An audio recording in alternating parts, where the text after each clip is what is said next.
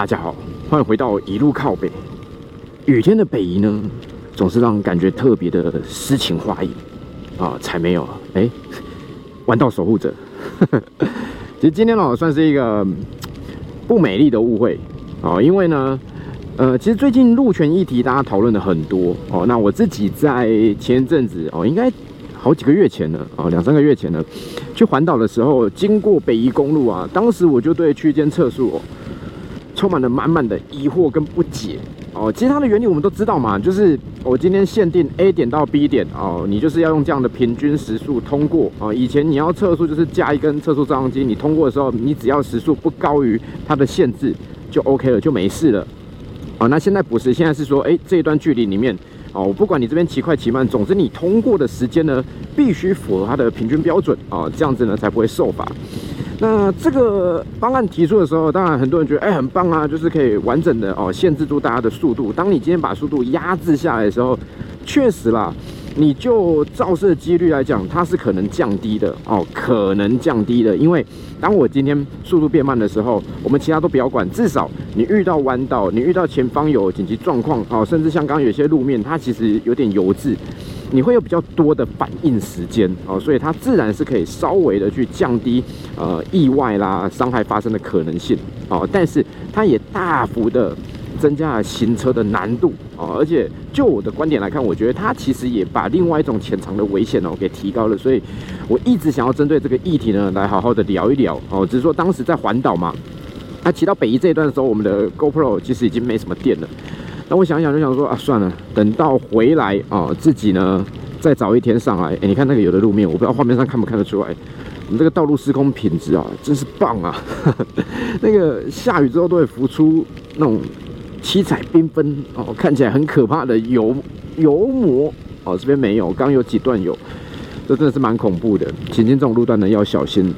好，那既然要讲北移呢，我想说，那我就接一台跟它符合相关的车哦。只是说，呃，因为在那一趟环岛之旅之后，我们事情其实很多，我一直找不到时间好好的来骑它。然后一直到前阵子呢，我想到了，哎，这一周哦，就是我们在这个五月底的这一周呢。其实我刚好有一些空档，不然我就趁这个机会来骑。然后我要接一台很符合这个主题的车，就是 GoGo 的 Super Sport 哦。Super Sport 这一款车呢，我觉得它用来对应我们现在所骑的北宜公路是最适合的。我把我的耳机调小声一点，我刚刚有开神盾。好，那为什么它适合呢？待会我们后面再来聊。我们先进入到我们的这个主题。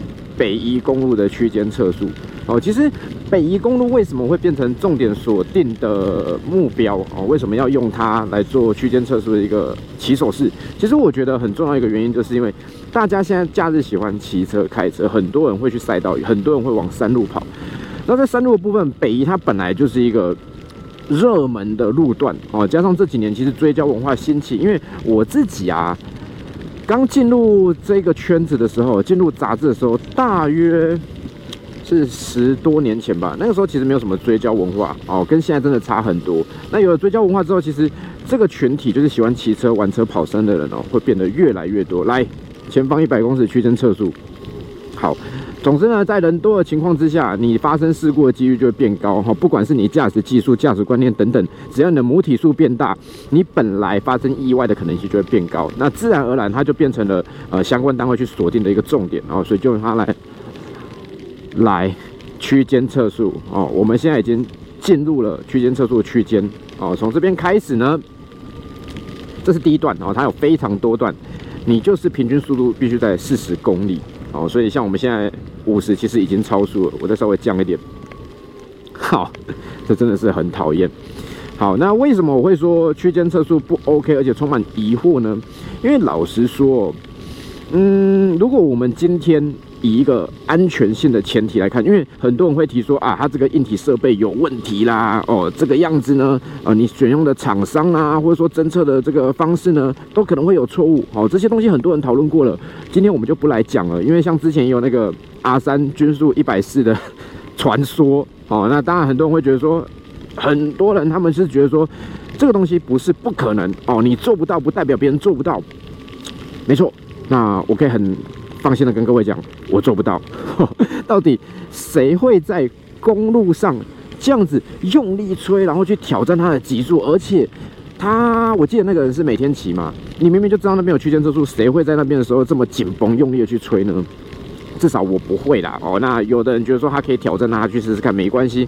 那这个部分跟硬体相关的，跟整个侦测方式相关的呢，我们今天就不聊。我单纯的聊我对于区间测速的。隐忧哦，最大的隐忧是我觉得它会让我们的注意力涣散。好，简单来说，我认为区间测速它会降低驾驶人应有的警戒心。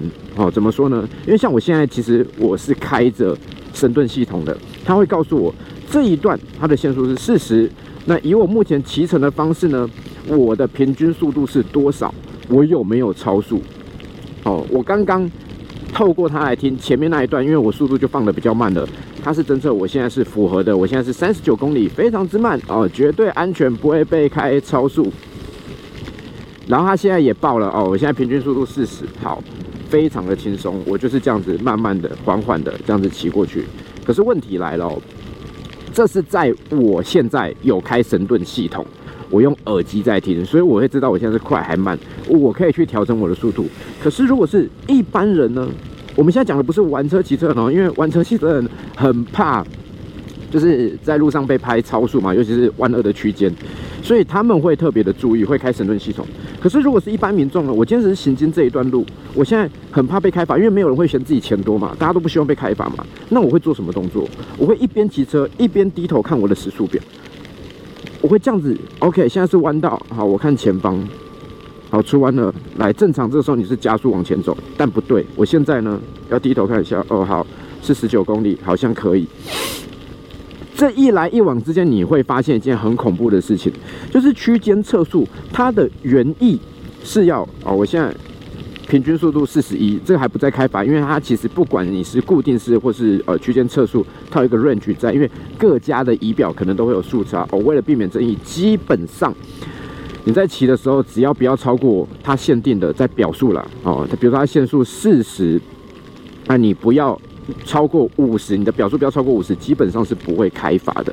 好，那我顺便这边也提一下，如果大家觉得今天哎，小三讲到某一段的时候怎么忽然停了一下，就是因为我的神盾响起来了哦，他在告诉我说你现在有没有超速。好，那回到我们刚刚讲的，我现在在骑乘过程中，我变成不是看眼前的道路。而是我骑一骑，我要低头看一下，我有没有超速？因为你看，我现在时速五十，我的右手，我的油门其实就开这么一点点，就这么一点点哦。因为你像 GoGo 它其实白牌系列的，包含你最基础入门的 V8 Mix 哦，到比较高阶 S 级的，其实它都是。跟一二五 cc 动力差不多哦，甚至比一二五更好。然后现在普遍你的白牌车一二五一五零的油车，你只要这样轻轻转油门，你在山路上你骑到个四五十是很正常的。可是也正因为现在的动力，你要到四五十很容易很正常。在这种低速域的区间限速之下，你油门只要这样转一点点，你就可能超速了。所以当我来到直线之后，我现在除了看眼前道路以外，我必须不断的低头去确认我现在到底骑多少。这其实很不合理耶，因为这样的设置就变成说，我们原本希望你安全，好，我现在希望你安全，所以我把速度给压下来，我希望大家都骑慢一点。可是与此同时，我又让你必须要骑一骑就往下看，骑一骑就往下看，这完完全全违背了安全驾驶，完全违背了防御性驾驶的观念哦。这几年交通部。交通局相关的主管机关其实做了非常非常多的一些教学啊，他们希望说我们可以把所有台湾人民骑车的这个品质啊，我我所谓的品质是说啊，你的驾驶观念啊，你的驾驶技术都把它提升，让大家都安全哦。他们也确实有在做，做的好不好一回事，他们确实有在做。但是当你今天来到这个。在数据上来讲，比较容易出状况，而且希望大幅可以降低它危险性的北宜公路的时候，你用的区间测速，却要让我们在骑的过程中不断的低头，不断的去分心，不要去看眼前的路况。这其实是一件很恐怖的事情，因为说真的，你只要稍微有一点正确驾驶观念，你就知道，我们现在骑车的时候，我们看的视线绝对不会是眼前的两三公尺哦，你不能这样盯着前方看。你一直看在前方哦，大约十公尺甚至更远的位置。然后，当你在骑的时候，你的眼角的余光，你也要看远一点哦。像前面那个道路，我们现在都要看，如果它今天是一个十字路口，会不会有车冲出来？有没有人违规？有没有违停车？我们的主要视线是摆在正前方，没错。但是我们同时眼角余光也要去看一下，会不会有其他的路况？这个样子，你才可以避免可能的危险发生，也可以避免当你在骑乘过程中，前方真的有事故啦，后有路况，你可以避开它。这个是正确的安全驾驶、正确的超驾观念才会做的事情。但是，我们今天回到区间测速，他不要你这么做，他要你牢牢的盯着你的荧幕，他要你不断的分心。这是非常错误的决定哦！网络上大家在吵的，哦，速线的合理性啊，或者是好这边基于安全考量，我们来瞬间移动一下，好，完成啊！其实我刚本来想说这样顺顺慢慢骑就好，但是有时候大车的节奏或前方汽车节奏跟我们不一样的时候，骑起来会更危险。哦，这个倒不是要争什么快跟慢，很单纯的就是说我今天 OK，我今天经过路口。我回个油，我减速，好，我确认这边是安全的，我顺顺的补油走，那没有问题吗？可是如果今天我在骑的过程中，因为前方的车速比较慢，我可能没有办法这样正常的节奏骑。其实我觉得骑下来不止比较累，在危险性上也是会提升的。好，那回到区间测速，我觉得未来哦，大家如果要规划所谓区间测速，可以，因为这个东西它在某些时候它还是有用的。可是包含你的硬体，你设置的位置，甚至是我们讲的你的速线合理性。因为我刚刚这样骑，我真的就是轻轻松松的，我油门真的，哎，我到现在没有开超过一半，我也没有特别压车。今天雨天，我就是很轻松的骑。我刚刚听到耳机里面传过来，已经变成四十五了。我刚只是稍微把速度提高正常一点，这样就超速了。你这样要大家到底要怎么正常的去行驶？而且另外一个角度来看呢？今天我们骑的是摩托车，好，不管是电车、油车，我们其实本来应该保持一个很好的高度的机动性。可在骑乘过程中，当你今天把速度一直不断的压低，你会让这一段的交通其实是会受到很多限制的。就是我们之前也提过了，当大家提出北好宝宝运动啊，就是大家今天上路上路以后，我们跟大家说，哎，我们一度沿路呢，我们都要保持速线，结果。警察局居然就是提醒大家说，提醒其他用户说，哎，这边有活动哦，可能会造成交通堵塞，请大家注意。那表示你也知道速线过低嘛，你也知道说今天完全按照法规走的时候，它是会造成交通堵塞的嘛？那为什么我们不能就事论事，把它回到一个正常的轨道呢？这个是我觉得最诡异的地方，就是。你今天提出了一个方案啊，我不管你到底区间测速，你的原因是什么？你是要增加国库的收入，还是说你就觉得这样子，哎，反正速度降低，大家就安全？我不管。当你今天发现了有问题的时候，我们是不是应该来修正？包含速线，包含它设置的方式等等，都可以讨论啊。但是没有人要讨论，认为说，哎，我们就做吧，就干吧。哦，只要这个做完呢，那个事故率能够降低，我 KPI 有数字，好就可以了，达标 OK。这其实非常之糟糕，因为我记得啊，那时候区间测速在今年复活的时候，第一个礼拜他说效果卓越啊，非常之好哦，事故率降低了非常非常的多。好，可是大家回去看，发现那一周都在下雨啊，就像今天一样啊，都在下雨啊，谁要来山上？你看我骑这么慢，我都没有被超车哎。然后现在又进入一个新一段的区间测速了。我们刚刚是第二段结束，现在要进入第三段，真的好烦哦，这种感觉。你说在这种情况之下，哎，雨天呢比较危险呢，为什么事故率降低？因为没有人上山啊，就这么简单的道理。但是他们还是没办法理解啊，那实在是没办法。我觉得这个东西哦，真的大家未来好好讨论一下。如果你真的希望提升安全性的话，我们要做的应该是找一个合理的方式，你让驾驶哦哦，原来 GoGo 的中间换电站在这里。我刚就在想说，骑上来之前我没看。那我说路上呢，只要看到有换电站，我就来换。结果一路上都没看到，我想说有点慌，会不会它可以意外的做成一集，就是推车之旅哦？但刚刚那边看到了，北移我真的比较少跑，因为假日我不太喜欢跑山呐，我觉得风险真的比较高。好，总之区间测速这件事情呢，我们刚刚已经简单的跟大家讲过了哈。我最大研究就是我必须不断的把我的视线从正确的位置放回到仪表上，再从正确位置放回到仪表上。哦，当然你看到现在，如果你持续有在看，因为下雨天，我觉得荧幕哈可能不会很清楚，但没关系。我现在架的位置是在下巴，而且它是有点往下的，所以你会看得到仪表。但是正常的视线来讲，其实我现在在我安全帽里面，我看不到仪表的，我一定要低头。好，我一定要去做这个低头动作，或者是呢，把眼睛极度往下瞄。总而言之，视线都会离开眼前的路面。哦，这个其实是比较危险的。希望未来大家在讨论的时候，不管是相关单位或趁我们讨论的时候，这个部分也把它考量进去。我们有一个良好的视线，才会有正确的反应。OK，好，后面有台车呢，跟我蛮久，因为其实我今天真的是刻意把速度给降低。那回到。因为车车主讲完了嘛，回到那个 Super Sport 身上啊，其实这一台车很有趣。我之前呢有在发表会介绍过这台车，然后有短暂的跟他相处过哦，在节目上也介绍过。可是我后来发现，哎，这台车我一直没有真的骑着它在路上行驶，因为它有一些特殊的新功能嘛。所以我想说，那既然我要讲区间，我把它借出来骑，很好啊，很适合啊。哦，只是很不幸的，当排到我借车，因为这台车出来之后。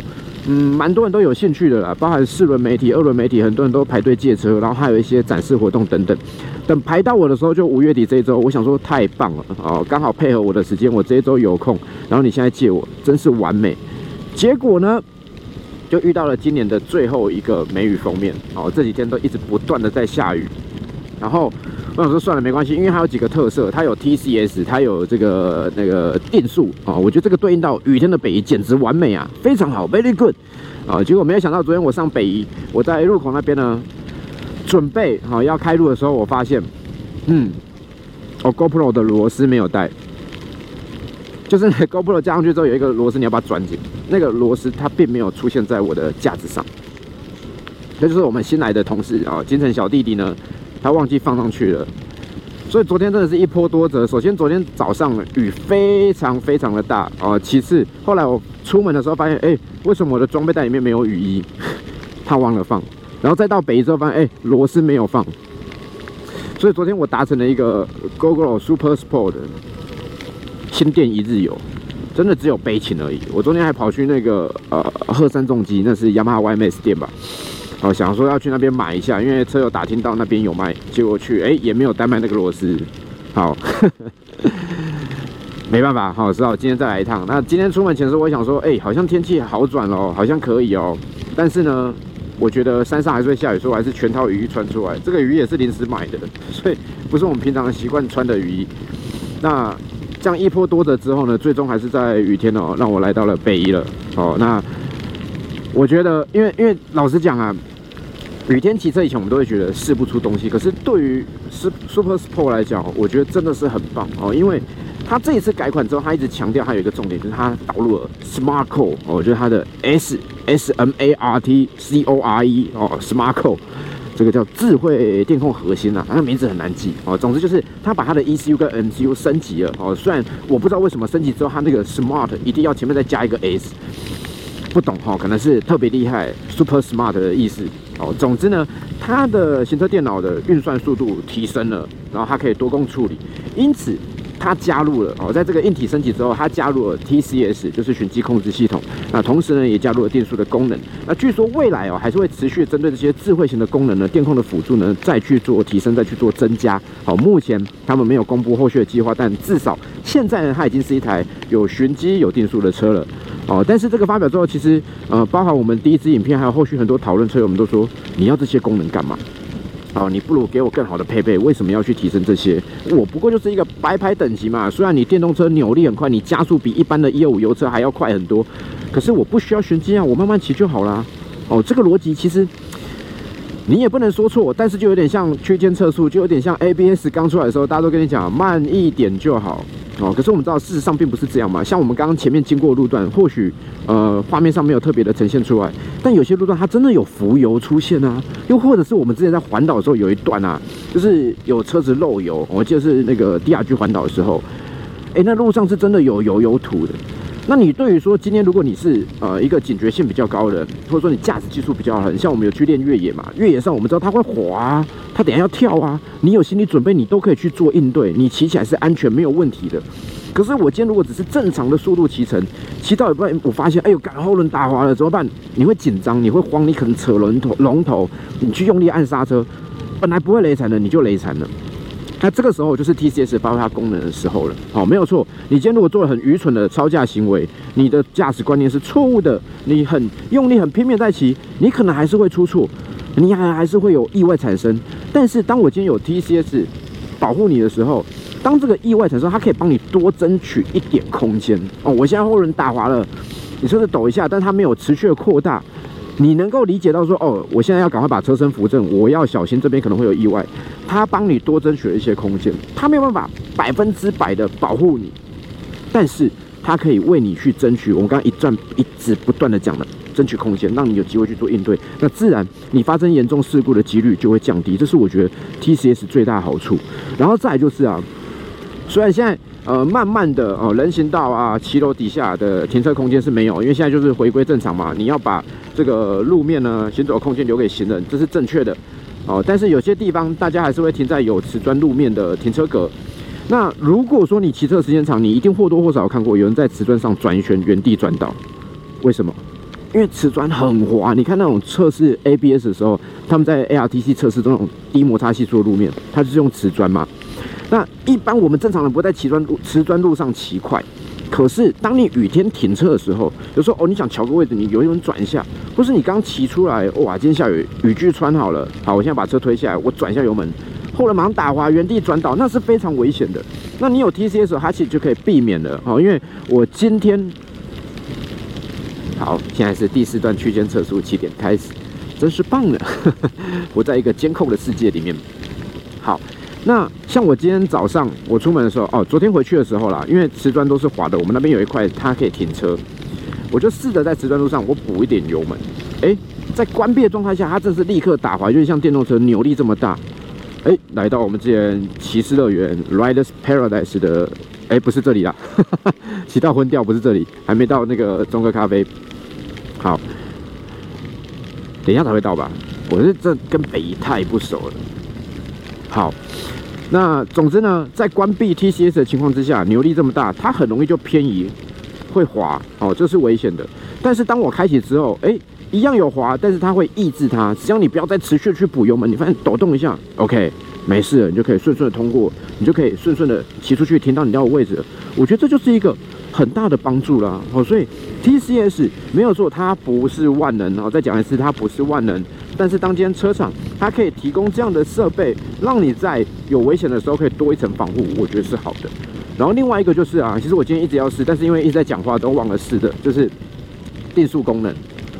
哦，像我们刚刚讲了，现在限速就是四十嘛。好，那我不想要调整挑战它，我现在设定再低一点好了。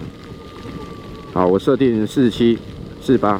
好，哎，好，现在设定五十好了。按下去，我现在右手打开了，我没有吹油门，它就是保持五十啊。有时候它会降一点哦。我刚刚是设定对，好，不管了，四九五十。当我在这个状态之下，我如果今天想要骑快一点，我补一下油门，它会走，它会加速。但是当我放开之后，它会慢慢的调到原本我的速度，它会慢慢的降下去。当然现在下坡了，它没有降的立刻非常的快，它是没有解除的。那在这样的情况之下，其实你要去控制你在区间测速区段里面的速度呢？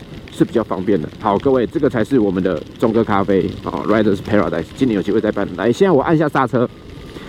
当我按下刹车之后，它的定速就会立刻解除。在这个情况之下，你就不用担心说，哎，我现在要降速了，车子还自自自己一直直直的走哦，不用担心，它会立刻解除。又或者是你在定速之后，你再按下解除定速，它也都会立刻解开。那这个功能在推出的时候，其实很多人就讲说，哎，又不是重车哦，速度又没有那么快，要定速干嘛呢？各位，区间测速不就是一个很好的应用范围了吗？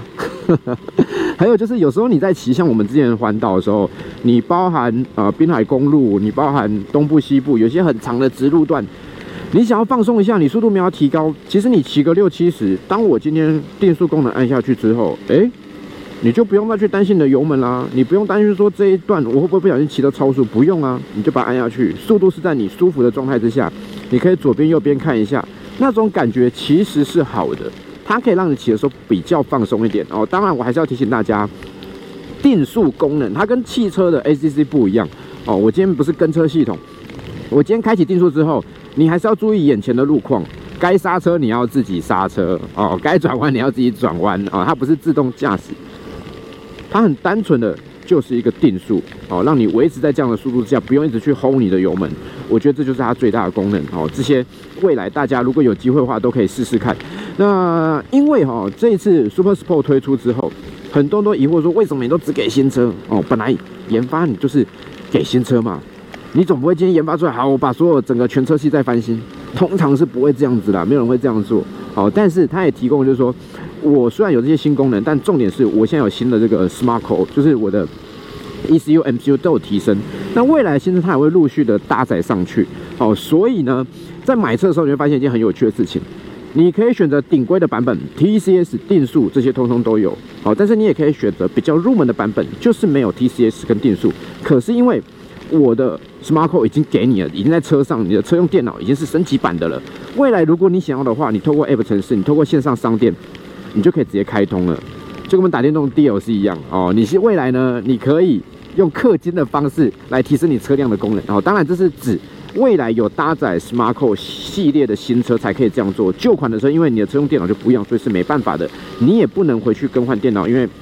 这其实不太合理啊，没有人会这样做了哦。总之呢，新车部分，如果你想要这些功能，未来除了买车的时候直接做选择，你也可以在后续再做开启。我觉得这个蛮棒的，因为它这个新平台开了以后啊，我之前曾经有一次去邀请上一个民事吧，他是讲财经的节目，也在讲这个。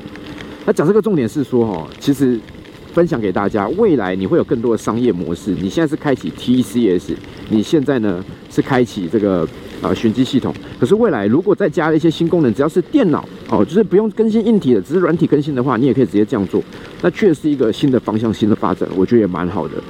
好，那这就是 Super Sport，我觉得为什么我要在雨天选择它，而且呢，觉得它很适合的一个重点呢？哈，这个功能我觉得蛮好的。以前我很讨厌电动车，但是随着现在它的整个，包含我们刚刚看到，你换电站有增加，然后续航力 OK。我今天是从松山骑过来。我觉得还可以啦，待会就换个电用回去，行啊。但当然，因为我们大手油门的时候，我自己在骑哦，即便是比较新的电池，大概还是四五十公里就要换。这个我觉得还是要再加强。但是啊，这就是换电系统上路以来，我是提醒大家的，没有说它现在很麻烦，可是你不用去嫌说你的月租费贵哦。虽然我也不喜欢缴那么多，但是当电池有新技术，当 Google 或者其他品牌还有推出一个新的电池技术的时候，你可以随着，因为电池不是你的嘛。你不用去买新的，它就会不断的丢到市场上，你就可以继续去享用新的技术。我觉得当然是好事啊。OK，好，这是我看法。那最后呢，有一个功能呢，其实本来早上出门的时候我想要试给大家看哦，但是这个我想用画面补充就好了，因为这一次新的 Super Sport 它有一个重点，就是它导入了 LTE 的功能哦，是叫 LTE 吧？刚才你讲成 TLE 是 LTE。好，它这个东功能呢，其实简单来说就跟我们现在 GoShare 用的一样，你用手机就可以远端遥控它了，包含寻车，包含远端的启动，包含远端的关闭，还有人不在的时候，你也可以直接开启车厢。哦，可能很多人会觉得说啊，这干嘛那么麻烦？靠近它就好了。但我觉得，当有些人哦，今天你骑车的时候，哎，我骑完北一前段了，耶！好，这台车刚也跟着我们一路。好，我待会找个地方停一下，把这个讲完。LTE 功能呢，基本上就是你可以远端的去操作它，我觉得非常好。因为有的时候我们需要寻车嘛，你像如果你用过 GoShare、WeMo 这种呃共享电车，你就知道你可以远端的去找你的车，这很棒。那现在他把这个技术呢给放到一般试售车，就是你自家车也可以拥有的时候，我觉得很好啊。因为很多时候车子我们可能共用嘛，哦，我跟家人一起用，我跟女朋友一起用，那现在钥匙带出门了怎么办？我远端遥控一下就可以开启啊。又或者是我今天停车的路段，它可能是。车比较多，停车格很多，我不想再骑完北宜了。东东木尔不亏，好不亏。哎，但这边有换电站的站。好，哎，我忘记东木河有换电站了，太好了，太棒了，完美。来看一下，好，可以用哦。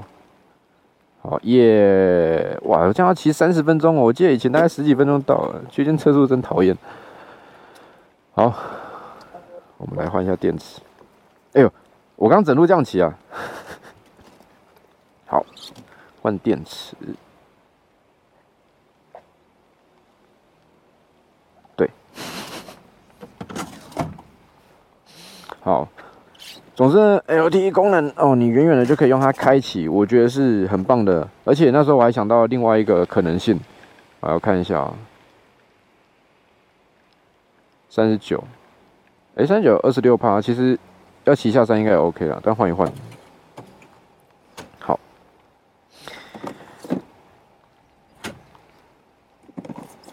，OK，Hi Mike，哎，老实讲，我不知道我现在这个。整段的画面怎么样？因为下雨，但我觉得下雨是一个很棒的测试环境啊。好，TCS、ABS。那之前那个 LTE 推出之后呢，就是有人讲说，哎，其实你如果因为前面之前疫情比较严重嘛，你外送的时候你不方便下去，因为像我们租房子都在大楼，那就很简单，你就是放在管理室就好，放在外面的外送台就好了。可是当你如果今天住的是那种公寓华夏的时候，你没有管理室怎么办？你车停近一点的时候，你就说：“哎，来，我现在开启，我给你车牌号码，你帮我把这个炒饭，你帮我把什么东西放到我车厢里，对不对？你这样远端开启就好了，多方便。好，理论上我现在应该示范给大家看嘛，但我不要，因为 手机拿出来很麻烦，下一天我不想拿手机出来。好，总之就是这样。OK，好，我要选举了，看板好多，好吧，我来这边找个吃的。啊，本来说这冬末而知，但确实啊，下雨天我是老板，我也不会开。”好了，这次一路靠北就这样。总之，希望这个呃，我们区间测速这个政策哦，可以稍微调整一下。这现在真的是太不合理了。然后，如果你还没试过 Super Sport 新版的 GoGo，有 TCS 有定速这些功能哦，我觉得可以去试试看，或买车的时候也可以考虑一下，好不好？好了，下次见，拜拜。